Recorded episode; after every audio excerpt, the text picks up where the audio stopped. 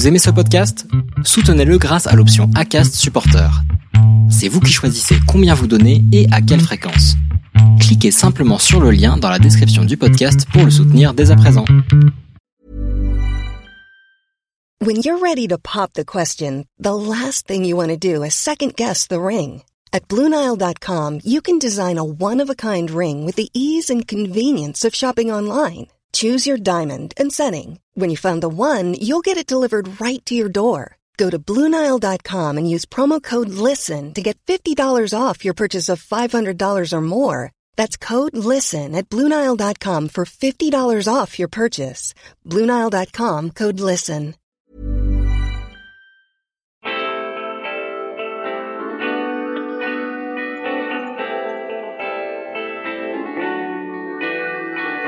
Bonjour à tous et bienvenue sur le podcast Histoire de Dubaï, le premier podcast français sur Dubaï. Lorsqu'en septembre 2019, nous avons eu l'opportunité avec mon mari de nous installer à Dubaï, je ne suis presque tombée que sur des reportages montrant le luxe et la démesure de cet émirat. J'ai également tout de suite été confrontée à tous les clichés que l'on peut avoir sur cette cité-État. Bling bling, 50 degrés toute l'année, aucune nature, rien à voir à part les malls, voile obligatoire et j'en passe. J'ai donc envie aujourd'hui de montrer une autre image de Dubaï, celle des Français qui entreprennent. Avec l'exposition universelle 2020 ou encore le musée du futur dont l'accent est mis sur l'innovation autour des défis du changement climatique, j'ai le pressentiment que Dubaï a encore de belles années devant elle. Et grâce à mes invités, j'ai envie de vous donner les clés pour qu'à votre tour, vous puissiez tenter votre chance. Je m'appelle Laura Pouliken et je suis également fondatrice du podcast L'Aléa sur la prise de risque et auteur du site lowfromparis.com. Si vous voulez en savoir plus sur Dubaï, je vous invite à vous abonner au podcast et à me suivre sur Instagram à lowfromparis. Et si le podcast vous aide rien qu'un peu, n'hésitez pas à en parler à vos amis, votre famille, à le noter et à le commenter. Petite news. Pour les passionnés de podcasts et ceux qui rêveraient de créer le leur, j'ai créé la formation dont j'aurais rêvé avant de me lancer. Au programme, Comment créer votre podcast et votre identité de marque de zéro au lancement.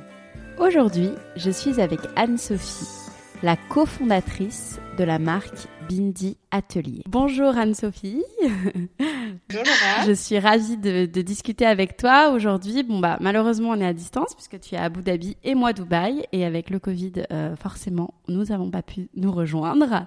Mais je suis ravie de discuter avec toi aujourd'hui et j'aimerais que tu commences euh, par te présenter. Je suis ravie d'échanger avec toi euh, aujourd'hui. Euh, du coup, bah, je m'appelle Anne-Sophie, j'ai 35 ans, je vis à Abu Dhabi depuis une dizaine d'années. Je suis maman de deux petits garçons et je suis la cofondatrice de la marque Bindi Atelier. D'accord. Et donc, euh, avant de parler euh, plus en détail de cette marque, est-ce que tu peux me dire donc quand, quand est-ce que tu t'es expatrié à Abu Dhabi, dans quel contexte surtout tu es arrivé, donc à quelle occasion, et ce que tu faisais en France? Ce que je faisais en France, euh, j'étais étudiante, je venais de finir mes études en fait, voilà, et je suis partie avec donc j'ai suivi mon fiancé qui donc le mon mari et le papa de mes deux petits garçons aujourd'hui. Euh, donc en fait, on a terminé nos études en même temps et on s'est lancé dans un voyage de quatre mois en Amérique du Sud. Et en rentrant, euh, en fait, il a eu une opportunité ici puisqu'il avait déjà effectué des stages euh, à Abu Dhabi. Euh, et donc il a eu cette opportunité et je l'ai donc suivi. Donc on est arrivé en janvier 2009 avec une petite valise en ne sachant pas si on allait rester six mois, un an et voilà. Et ça fait dix ans maintenant. Donc c'était une première expatriation de, de, ton côté, de votre côté? Bah Oui, c'était la toute première. Du coup, nous, c'est vraiment, euh, on a commencé notre vie professionnelle à Abu Dhabi. On avait fait quelques stages en France euh, tous les deux et quelques stages à Abu Dhabi auparavant. Mais donc, du coup, voilà, c'était première expatriation, premier travail. Enfin, c'était vraiment le, le grand bain euh, dans plein de domaines. Donc, voilà, c'était une, une, nouvelle aventure et Et c'était bah, très chouette. Et quelles ont été tes, tes premières impressions du coup sur Abu Dhabi? Parce que bah, c'est vrai que moi je connais pas, mais euh, mais donc justement je suis curieuse. J'avais justement fait quelques quelques stages euh, quand on a pris la décision de venir s'installer à Abu Dhabi. C'était aussi le côté rassurant, c'est qu'on savait un petit peu où on mettait les pieds.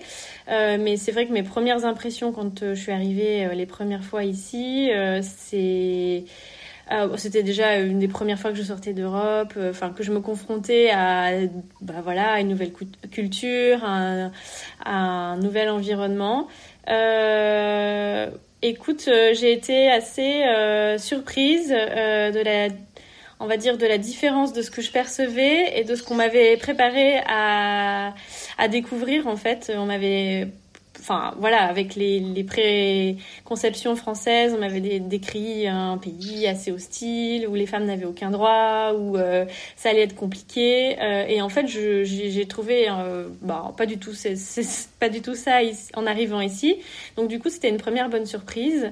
Euh, et euh, j'ai aussi été, on a été super bien accueillis parce que il y avait déjà une bonne communauté française qui était en place. Euh, donc clairement, euh, tout est différent. Il, faut prendre le temps de s'adapter. On perd ses repères quand on arrive. Il faut, faut réapprendre à vivre d'une manière différente parce qu'il y a beaucoup de choses qui fonctionnent différemment.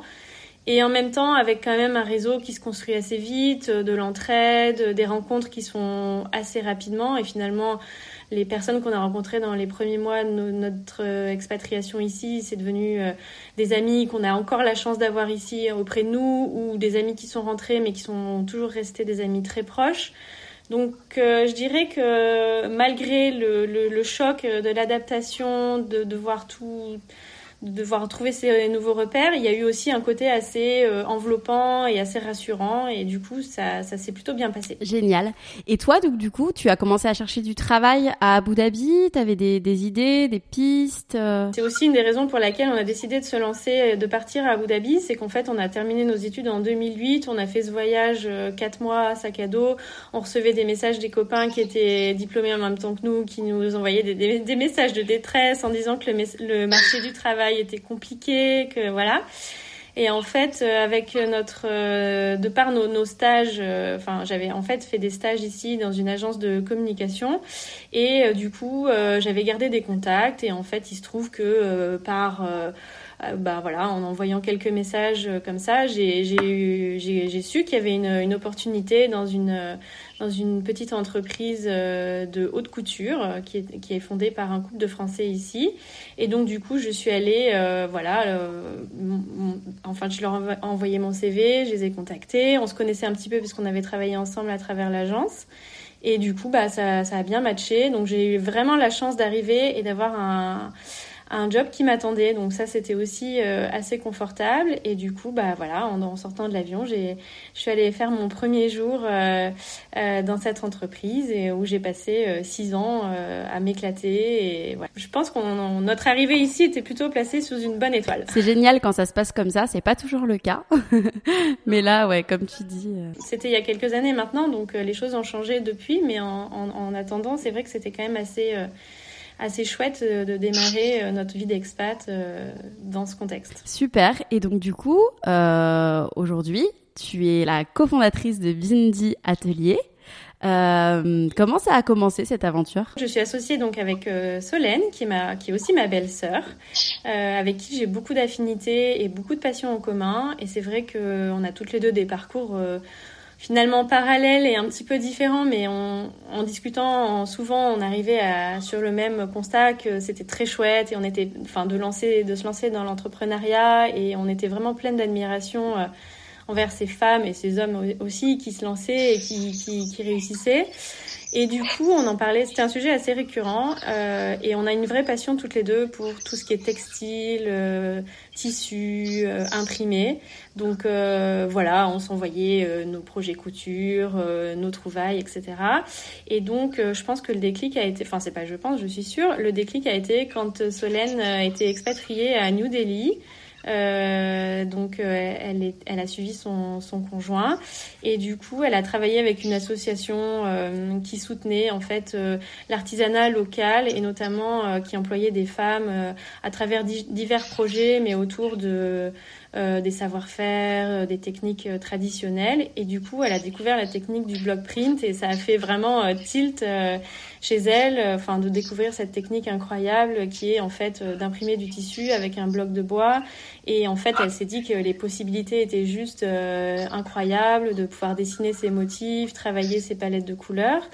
Et je, je me souviendrai toujours, elle m'a appelé un, un, jour de novembre euh, en 2016 en me disant écoute, euh, j'ai cette idée de business, euh, ça fait longtemps qu'on parle toutes les deux de, de, de, ces, de ces parcours qu'on admire, j'ai envie de me lancer, mais j'ai pas envie de me lancer toute seule. Et si je me lance, j'ai envie de me lancer avec toi. Est-ce que, est-ce que tu me suis? Donc évidemment, je l'ai suivi, mais tout de suite et à fond, on s'est lancé toutes les deux vraiment euh, bah, avec toute, nos, toute notre passion et toute notre, euh, notre volonté dans cette euh, aventure. Et, et, voilà, et on en est là aujourd'hui, trois ans après, enfin quatre ans après, puisqu'on a commencé à discuter du projet en 2016 et la marque a été officiellement lancée un an après. Donc, donc voilà l'aventure. et le business model du coup de Bindi, ça se passe comment? Du coup on a démarré avec une vraie volonté de, transformer ce projet en quelque chose de vraiment concret et de professionnel et de et voilà d'en faire vraiment quelque chose qui nous ressemble avec une identité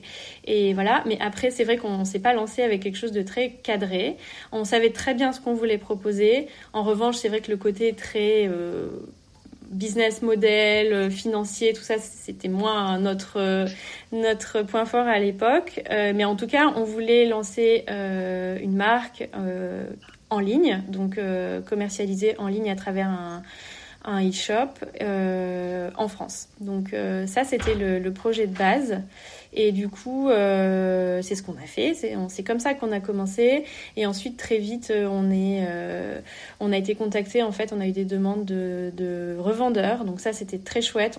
Mais du coup, on a tout de suite senti l'intérêt et on s'est vite lancé sur le sur ce sur ce créneau-là aussi. Et aujourd'hui, c'est un, un, gros axe de développement chez Bindi et on a plus de 100 partenaires, de boutiques partenaires en France et dans le monde. Donc euh, voilà, c'est, le projet s'est lancé, on a, il a évolué, on a évolué aussi. Donc, euh, donc voilà, rien n'était fixé dans gravé dans la pierre et, c'est aussi le côté excitant de l'entrepreneuriat, c'est que voilà, on, se lance et ensuite il y a des opportunités, il y a des succès, il y a des échecs et, et on avance comme Bien ça. Bien sûr, et justement aujourd'hui donc les principaux clients, tu me disais, c'est en France et à l'étranger en fait notre e-shop est international, mais on, vend quand même euh, à majorité euh, sur le territoire français. Donc, on vend à, euh, à travers notre e-shop à des clientes qui sont sensibles voilà, à nos imprimés, à notre univers, à notre démarche.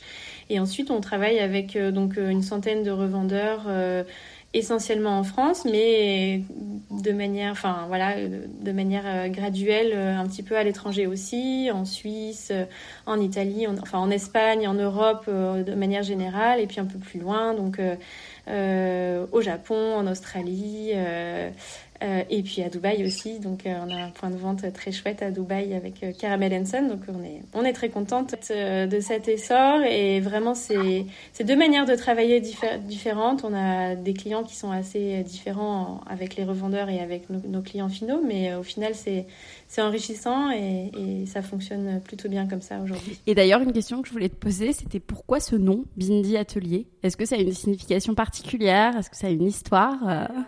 Euh, Solène et moi, on est toutes les deux issues du marketing, donc c'était un petit peu notre euh, notre euh, enfin vraiment on s'est lancé à fond là-dedans et avant de lancer la marque on a passé beaucoup de temps à réfléchir à notre nom. On voulait un nom qui soit à la fois qui enfin qui reflète à la fois le côté indien traditionnel artisanal. Donc le, bindi en fait c'est le le, le, petit troisième œil que qui, qui porte chance qui qui a un peu une toute une symbolique. Donc, euh, on aimait cette symbolique de la féminité, de la chance, et puis ce côté, enfin voilà, culturellement, euh, connoté indien. Et, et d'un autre côté, on voulait aussi insister sur notre démarche qui est donc très artisan, enfin artisanale et aussi très créative. donc l'atelier un peu français où on crée nous-mêmes tous nos motifs et ça c'est vraiment notre spécificité dans le dans le block print, c'est vraiment de créer nos propres motifs et, euh, et de les proposer ensuite euh, sur nos tissus. Donc euh, vraiment ce côté atelier avec le côté création, mais aussi le côté exclusivité, petite série, familiale aussi. Voilà, donc on a essayé de trouver un nom qui englobe tout ça. Évidemment, c'est c'est pas possible d'avoir tous les aspects, mais en tout cas, oui. Génial. Et aujourd'hui, donc du coup, tu nous disais, vous êtes associé. Et une question que je me posais et que j'avais envie de savoir, parce que c'est vrai que dans l'entrepreneuriat, ça peut être parfois, euh, voilà, c'est toute une aventure de ne pas être seul et d'être deux. Et j'avais envie de savoir comment vous vous répartissiez les rôles euh, et si tu devais nous donner des conseils euh, pour que la collaboration se passe au mieux. Surtout que je pense vous travaillez à distance, je crois. Ça rajoute un petit challenge euh, au challenge. Euh, après, ça a été toujours, enfin, on a toujours euh, fonctionné comme ça. Donc, dès le début de l'aventure, on a, on a eu ce mode de fonctionnement, donc qui a des, qui a des avantages, des atouts, et qui a aussi bah, bah, des, des, petits challenges. Mais pour nous, ça fonctionne plutôt bien. donc, comme tu dis, c'est très chouette d'être deux parce qu'en fait, enfin, ça dépend des personnalités, mais je trouve que personnellement, c'est quand même sympa d'avoir bah, voilà, toujours quelqu'un avec qui échanger, confronter ses idées, partager les doutes, euh, puis partager les, succès comme les échecs. Donc ça, c'est chouette. Sur la répartition des rôles, écoute, on a eu un petit peu plus de mal à se mettre en place euh, sur ce sujet, puisque on a quand même des profils qui sont assez similaires. Solène et moi, on vient toutes les deux du marketing, de la communication. Euh, donc on a toutes les deux nos petits sujets de prédilection et en revanche, bon, il y a des sujets qui sont un peu plus euh, auxquels on a dû se confronter en tant qu'entrepreneur et, qui étaient moins notre tasse de thé, on va dire.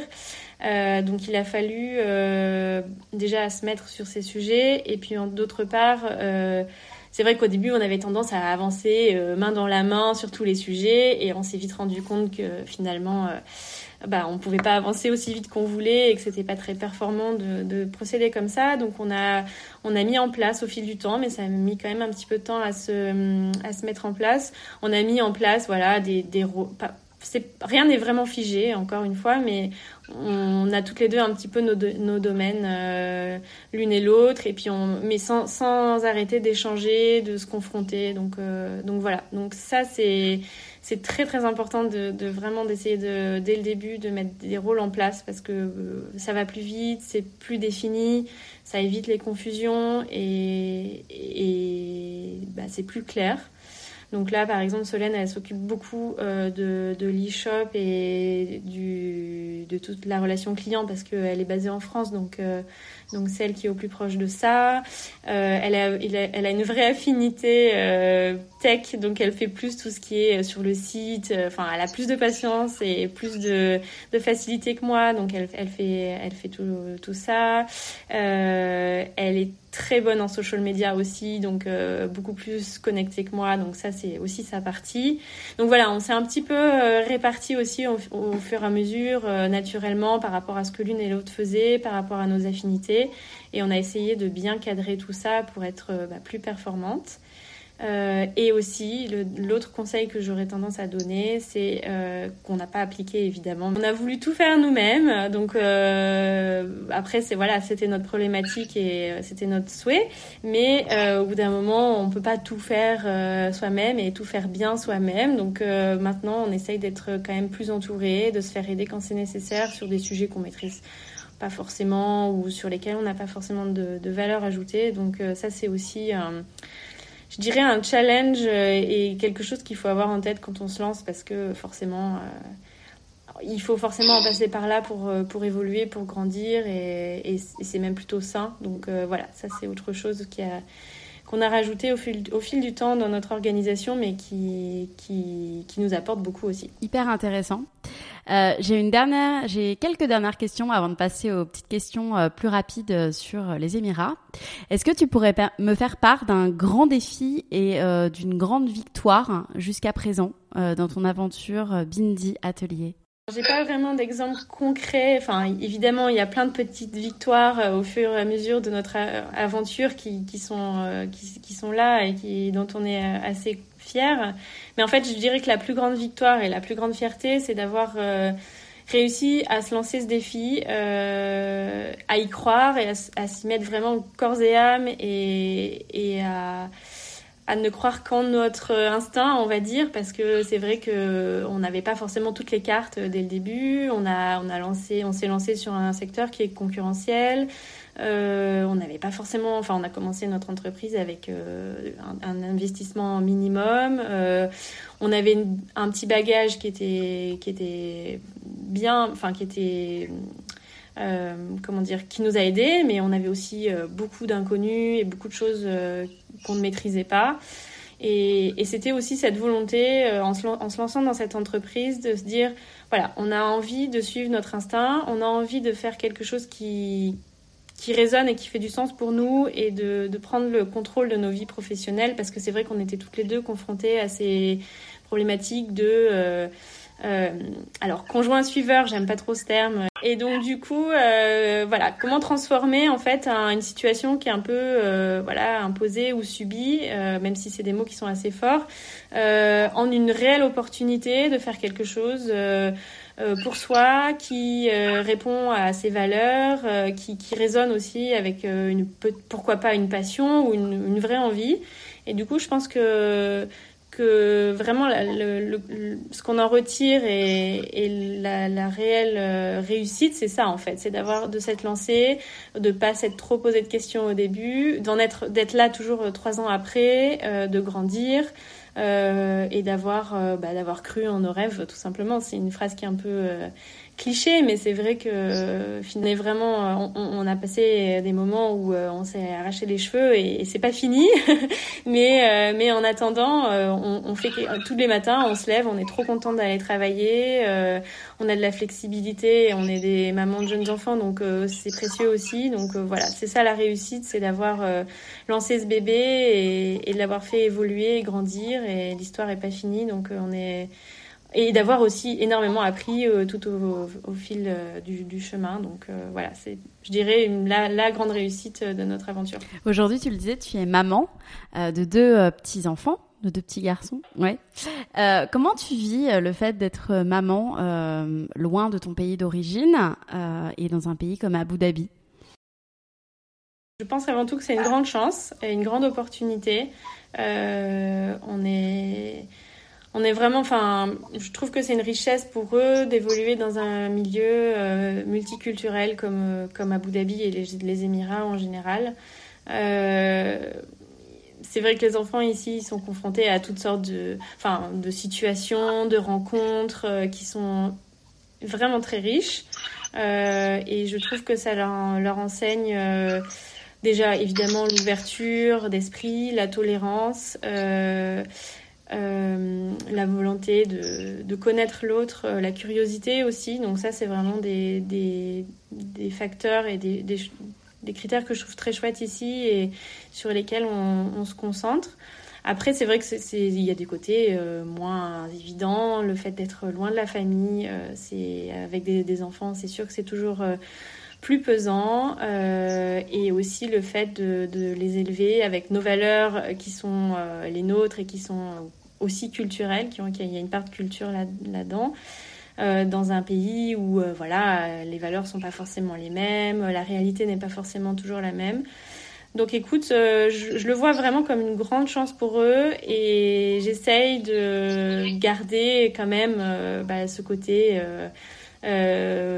France, éducation à la française, même si c'est un grand, c'est un peu pompeux de dire ça, mais c'est vrai que j'essaye de leur donner en fait le mieux des deux mondes. Euh, donc ravie de rentrer en France, de profiter de la nature, euh, de voir les saisons, euh, les petits, les petits plaisirs à la française.